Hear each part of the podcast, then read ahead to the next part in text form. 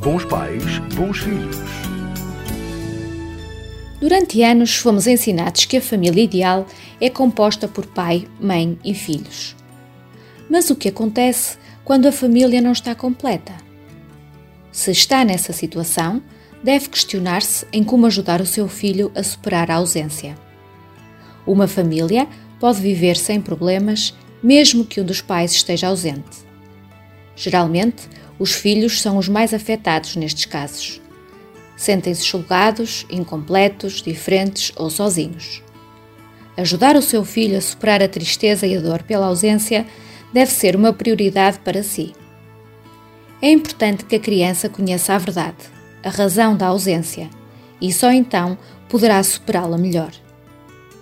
Deixo-lhe algumas dicas para explicar ao seu filho a ausência de um de vocês. Responda com sinceridade.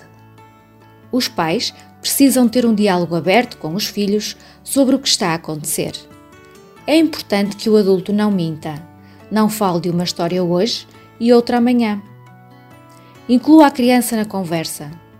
Quando o seu filho perguntar qual o motivo da figura parental estar ausente ou não o visitar, é possível responder: Eu não sei, mas podemos perguntar ou descobrir juntos o porquê.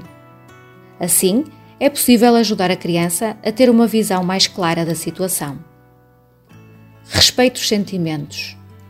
Quando se fala em respeitar o sentimento das crianças, é importante ouvir o seu filho e procurar reconhecer as emoções que traz consigo. Deixe as portas abertas para o pai ou a mãe que não vive lá em casa. Em casos de separação, podem haver mágoas e inúmeros assuntos não resolvidos com a outra parte mas é preciso entender que a criança tem o direito de ter contactos trazendo-lhe benefícios e evitando inclusive a separação afetiva. A porta significa que esse contacto esteja sempre aberto, mesmo que naquele momento o pai ou a mãe estejam ausentes. As figuras parentais são importantes, sem dúvida, mas a sua ausência não deve marcar o destino do seu filho de forma negativa.